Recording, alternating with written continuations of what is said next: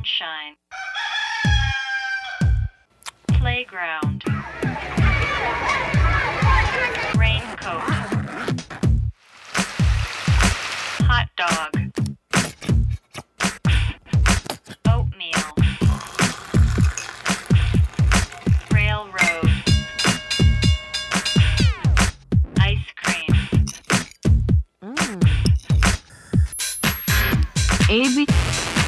B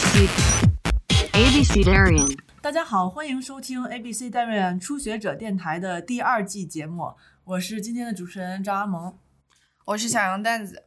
我是张梦莎，我是周月。呃，初学者电台呢是 ABC 艺术书展创办的一档播客节目，我们希望帮助大家从头开始做一件事儿，也鼓励大家在各自感兴趣的领域都可以开始你自己的研究和实践。刚才我们开场白介绍了这是第二季，其实也算是给自己找一个辙，是不是？因为我们之前做了很认真的做了十六期节目和一个试播集，等于是十七节十七集节目，是吧？这个时间就集中在从疫情我们困在家里开始这件事儿，到疫情恢复了，大家开始忙书展，包括各种事情。现在呢，算是把二零二零年下半年那些事情忙忙的告一段落了。我们就终于以第二季的名目，再把这个节目重新捡起来，对对，重新给捡起来。第二季还是打算先录这么一个零零七，反正就是聊聊我们上一季的事儿，然后包括为什么中间中断了这么久，然后第二季打算干点什么。在录这期节目之前呢。其实还重新听了一下我们第一季的那个零零七，然后大家第一个反应就是 音质太差了，音质真的太差了，就真的我我明白为什么有有人会在评论里说你们这是打电话录的吗？就是真的那种早期电话呲啦呲啦的声音，但是这回按说音质应该好很多，因为我们斥巨资是吧？现在 不是巨资，不是巨资，但是会有一个质的飞跃。对对，我们 现在有一个录音棚了，你们你们谁来描述一下我们现在这个录音棚吗？也不是录音棚吧，我们其实办公室刚好有一个小房间，最近收拾了一下。重点提一下，就是 ABC 女子团队突然在二零二零年的年末，就是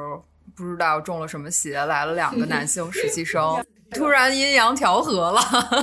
所以我们就呃，终于有有有力气把小房间就是从一个临时库房大调整吧。现在是我们的文件库加录音室。对，没错，就是终于可以有会客、见人、接待的地方了。所以，二零二一年还挺希望跟大家多多见面的，就不光是声音的见面，也可能是面对面的聊天儿这样子。然后我们现在面前的这个麦克风就很虎事儿的样子，至少看起来是很虎事儿的样子，特别像那种歌手在录唱片的，还有防风罩、防震架。好的。去年去录了那个优斯迪巴，就是我们一进去觉得太专业了，因为优斯迪巴的薛哥他其实之前就是专业干广播的，对，我们就请教了一下他，给我们推荐了性价比比较高的麦克风，等于是直接就是用声卡接到软件里面，边说就已经边在软件里面就在录了，不用再像以前那样。等结束了，大家把音频分别发过来，还要每一个去对那个时间点。对，而且都是直接拿手机录的。你之前对，我们上一期其实还做了一个如何从头开始做电台，我觉得都是一些邪门歪道。突然这么一想，对，那是播客，下次可能得再请教一下做过老电台的一些朋友。对。你们还记得上期录过什么了吗？包括那个也算是推荐一下，如果从第二季才开始听的，然后可以大概知道我们第一季都录了什么节目。我们是从二零二零年二月份，等于是春节后开始了这个节目，当时大家都在家里，还在可能小区还是封闭的状态。当时我们第一期录的是人造自然，就是你如何在家里养植物，尤其是城市的这种家里。然后第二期呢？立刻变成了如何学习做一个女权主义者。我感觉这是我们人气最高的一期，对就是身边好多朋友都会都提起这一期，从从这里开始关注 ABC。是，然后第三期呢，当时也是因为不算蹭热点，算是对一些热门话题进行回应，是吧？然后当时录了一期，就是什么是同人圈、饭圈，就是这种呃同人文化的。然后第四期呢，就讲了一个乐队怎么巡演。第五期讲的是独立书店。嗯，当时独立书店其实是还是在在疫情期间受到挺大的冲击，是吧？所以我们也算是伙伴们想要去帮助一下。嗯，这一期也是让我们嗯、呃稍微开始怀疑初学者电台真的能给大家帮助吗？我们帮助大家从头开始，放弃结果是帮助大家从入门到放弃。当时本来还想聊聊经营，后来发现独立书店的 拥有者根本不想经营经营的问题。当时甚至问他们怎么算账，然后那个其中一个店主说：“我电脑里连 Excel 都没有。”对吧？太厉害了。对啊，是。然后后来就，因为毕竟大家是艺术圈儿的，当时疫情好像艺术圈儿有了一些很多的线下活动取消了，其实 ABC 也算是其中一个之一。然后很多的艺术圈儿开始用线上的方式解决，然后聊了一期这个就是通常可能呃，艺术界也会有那种什么一年之间的农忙农闲吧。当时三月份，其实如果不是因为疫情的影响，是每一年的香港巴塞尔就该举行了。所以，呃，二零二零年对于艺术圈的当头棒喝就是巴塞尔宣布取消。随着之后呢，他们就做了一个线上的版本。所以当时我们邀请到呃艺术评论者、策展人和画廊主跟我们一起聊一聊我们怎么看这个疫情之下的艺术圈的这个及时反应，也做了一些辛辣点评。很可笑的一件事，就是我们录了六期播客初学才者突然想起来我们还没有学怎么做播客，因为这六期出了不知道多少意外，是吧？各种音频的事故，然后因为远程连线的事故，包括时差的问题，然后终于决定要找两位这个播客界的前辈，一个是文化土豆的张一帆。一个是呃 C V V，他因为他不光他虽然 Nice Try 是一个新节目，但他其实很早就开始做 One Up 之类的，然后所以请他们两个人分享了一些究竟怎么录播客。但你们觉得我们从那期学到了吗？就是感觉到原来大家做播客都会遇到这些问题，然后我就心安理得的开始往下做，觉得哦，原来 C B B 也有没有录下自己声音但的时关键是，后来他们居然还在 Nice Try 里吐槽我们了，就是说就是大家已经讨论了半天拍手的问题，结果我们录那期还是也没有拍拍手对，根本就是但从那之后好像我们就拍手了吧？对对对，从那期之后就之后，嗯，嗯，被吐槽以后就有意识的拍手了。后来又聊了一期，好像稍微有点硬核的，当时聊了一期字体的话题哈，关于字体设计的。紧接着就有点类似于我们说直播能拯救艺术界嘛，又聊了一期直播能够把大家的书卖出去嘛，就是当时出版界其实也有这样的讨论，所以也请了吴奇、索马里这两个我们的朋友录了那么一期。然后我还记得那期吴奇在里面说的特别悲壮的发言，后来好多人都跟他提起了。然后就到又是一期音乐的，是吧？就是跟上啊，黑胶，对，然后就录了一期关于黑胶收藏的入门，然后然后是更偏生活方式的一期，聊了一下酿酒和一些发酵食物。对，没错，就是我也第一次听到说养宠物之外还有养微生物这个说法，所以还是就是挺开眼界的。嗯，从疫情开始，我觉得大家越来越多人开始回归厨房，嗯，开始关注生活当中很细节的感官感受，比方说你可以通过发酵这种非常简单的方式去呃改变一些味觉的体验，所以还是非常受用的一期。也听说这个两两个呃我们邀请到的嘉宾。呃，即将在今年开始合作，哦，真的是因为我们结缘吗？是因为我们结缘，我觉得挺好的。就是，嗯，虽然我们没有什么就是创造任何商业价值，但是让我们的嘉宾之间产生了这个未来的合作和友谊，都还是挺不错的。对，然后接下来是，反正我自己还挺喜欢的一期，就是请两个诗歌的朋友，就聊聊怎么在当下还能让他让大家对诗歌重新产生兴趣吧。我记得当时还提出了一个呃有点激进，但是听起来挺实用性的方式，就是鼓励大家买诗集，然后在家里各处都摆满诗集，就甚至你在家里打扫卫生都能被一本诗集绊倒，然后这样你总会有一天开始偶尔偶然翻到一页就开始读一首诗。然后就请李如一和 Talish 就是想请两位大大 V 来给我们带带流量，当时，但他们圈子其实跟之前 ABC 的圈子不是太一样的，然后请他们聊聊如何开始一项个人研究。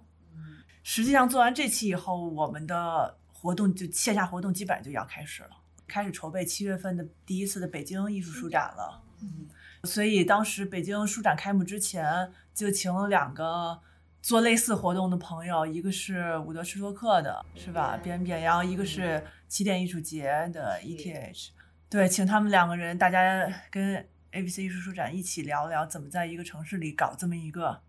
节也好，展也好，反正就搞这么一个活动，把大家聚集起来的活动，对，然后我们第一次有嘉宾泪洒直播间，虽然是虚拟直播间，真的是泪洒直播间，然后 说着说着自己就激动起来了。对对对对，就是说明我们这种大型活动的组织方内心有多少的苦闷、委屈，是是，不为外人道也。其实要说正式的节目，那就是最后一期节目了。因为七月份做完北京艺术书展，九月份做上海艺术书展，而且是七月底和九月初，其实中间就隔了一个多月。对我们也没休息，反正就是连轴转的状态。是，后来其实更新了一期是上海艺术书展上的一次对谈。哦，不对，中间落了一期，落了就是真这真的是本职工作。哦，如何做一本书？如何从头开始做一本书？嗯对，当时是烟囱、盐油，还有侯信迪。这个嗯其实也是因为当时我们要重新开始做北京艺术书展了，就想聊聊跟我做艺术书有关的事儿。没错，所以其实最后两期都是围绕着我们即将开始的书展进行的。嗯，好像跟那个烟囱他们聊的时候，当时是要做线上书展，是不是那前后？对对，那时候应该是正在做 ABC Online 对线上书展。嗯对，当时还尝尝试了，大家是第一次做线上书展。突然这么一回顾，觉得我们去年无论做播客还是做其他的线上内容，都有一种顺时而怎么说顺势顺势而为，而为的感觉。就什么时候做什么事儿，嗯疫情在家就做过播客，然后不能做线下展览，做了一个线上的，对嗯，然后能线下了就把线下的开起来。对，就是不放弃一切机会搞事情。是那段时间我就感觉特别喜欢，因为不是这期间还发了 ABC 第一本杂志《P-Pal》嘛，嗯。他不是第一期附送了一盘磁带，然后磁带的名字叫《总比没有强》，我觉得这就是二零二零年的指导方针，就是就是我们一直在践行的，总比没有强，做成什做了么样，总比没有强。哪怕音质差成那样，我们也高兴。总比没有强，就是安慰自己的话。就是我们几个 ABC 编辑部的人，你们个人呢这一年有受到这个初学者精神的鼓舞，开始做过什么吗？其实是有的，我觉得大家或多或少在二零二零都还是挺积极主动的，无论是在工作当中还是生活当中，就嗯展开了挺多新尝试的。我是一九年底开始学钢琴，但是其实我是找老师教我，嗯，可能业余时间会自己看看视频，然后再补充一下课上。对，而且我们琴馆特别好笑，就是每个月会有那种排行榜，学员的约课排行榜。然后我发现我每次都是就是前三名，因为我 因为琴馆离我们办公室特别近。就是我可能上班前一个小时我就会过去，然后再从琴馆回来。我二零二零也做了之前不太做的事儿，我去健身了。突然还是找到了微训身体的方法，虽然我之前特别不耻，觉得是一种就是 资本主义自 自我奴役的一种方法，嗯，但是可能也是因为二零二零让大家注意到这种精神状况也好，或者身体状况也好，包括可能看到自己达成一个小的阶段性瘦身目标，嗯，就确实是会让你的精神状态好很多。嗯，周月也是是吧？周月二零二零年有一个新的身份是音乐人，就其实我以以前上大学的时候，可能玩软件上的那种电脑音乐，但后面其实就就没有再做了，但是一直心里还挂着这个事情。然后直到疫情期间，就因为每因为你每天都在家嘛，我觉得那段时间就自己的状态的一个调整是。让我知道怎么样很好去安排我的时间，因为就是在你完全很自由的情况下，就是你在家里面其实也是一种自由，因为没有人管你要做什么。但是怎么样和你的很好的分配你的时间，所以我今年主要是在工作之余吧，就是 A B C 的事情之余，然后主要在做我自己的就是个人的音乐计划，嗯。基本上都是晚上晚上下班后晚上的时间，跟起来了以后早上我会再听一遍晚上做过的东西，就基本上就是，呃，有点像是在工作的间隙，嗯，但是就还挺充实的。嗯，还挺有意思。阿蒙呢？对我，我简直我二零二零 做的每一件事都是以前没做过的。对，因为那个我们播客也是从二零二零开始，所以可能呃也不见得所有人都知道我其实是二零二零年才到 ABC 来的嘛。但其实这边的工作跟我以前还是有挺大的差别的。你想我我过去的工作经验里，可能百分之九十以上的工作经验是在外企。我不认为 ABC 是一个公司，我觉得它更像是一个工作小组，就是大家其实这么一种的工作方式。包括其实也意识到之前以为自己已经做的熟门熟路的一些方式，呃，可能并不真的是我在工作执行上的能力。有时候会觉得，因为如果你一直在一个大品牌下面工作的话，有些时候你面对外面的时候是一种狐假虎威，就是你身后实际上有一个巨大的那个牌子的在影子在后边撑着你。那其实那不见得是我我个人来达成的事情，但是二零二零年其实做了很多这些事情，就是靠一个人的力量往前往前趟出来。所以整个人生的变化其实还是真的 挺挺巨大的。对，就是熟悉我们的朋友应该都知道，我们去年因为一个新的项目 ABC 艺术书奖，就是阿蒙他完全就主要他来负责的，然后也是这一季的播客之前，其实因为我们也是刚结束了，嗯、第一届的 ABC 艺术书奖的系列活动，然后现在我们也就是能够稍微慢下来做一些内容，其实还有一点就是时间上面也是，当然本来疫情对时间的冲击就有点多，但是你想以前，比如说在杂志的上时候，它是一期一期的周期；在画廊的时候，它是每每六周有一个展览，它其实都是非常规律的周期性的。虽然做的事情呃非常不同，但它的时间上是非常规律的。但是呃，二零二零年，我觉得我时间管理一抛污，就真的是完全是整个生活都混乱了。你需要旁边有一个人帮你时间提醒。对对对，就特别怀念编辑部里有一个流程编辑，就他那个职位有多重要，你知道吗？我是觉得在 ABC 工作会有一个以事情来划分时间段的感觉，就可能比如说我春天我是在准备 北京的书展，然后到了夏天就赶紧进入了上海的，又到了后半年就变成了书书奖。每一年的时间节点会因为 ABC 的事情而划分。听起来你特别像是农农业工作者，对？对对看春天要播种，但我觉得这个是还是比较理想的情况，就是还是可能就是在我们除了书展之外的工作比较少的情况下，但我觉得